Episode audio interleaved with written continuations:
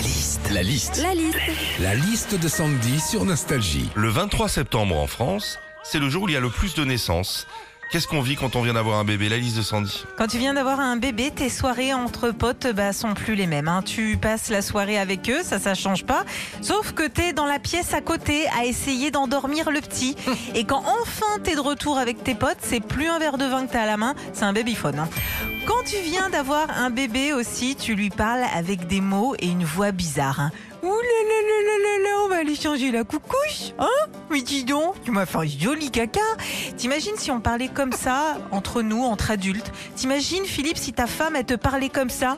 Eh ben alors mon amour, il a mangé tous les boubous du caprice des dieux? Oh, il va faire un gros popo. hein. Quand tu vois, vient d'avoir C'est un limite excitant. Quand tu viens d'avoir un bébé aussi, ce qui change ta vie, c'est les départs en vacances. hein. Tu te retrouves avec le coffre plein entre le cosy, la poussette, le lit parapluie, le transat. Après, pas besoin d'investir dans une voiture familiale. Hein. Bah parce qu'en grandissant, le seul truc indispensable à votre enfant, c'est une Switch. Enfin, et surtout, quand tu viens d'avoir un bébé, il y a un truc qu'il faut que tu oublies direct, c'est le mot sommeil. Tu te retrouves plusieurs fois dans la nuit à donner un biberon devant un reportage genre euh, chasse et pêche. Alors oui, c'est dur, mais l'avantage, c'est que t'es incollable sur tout ce qui est pêche à la mouche.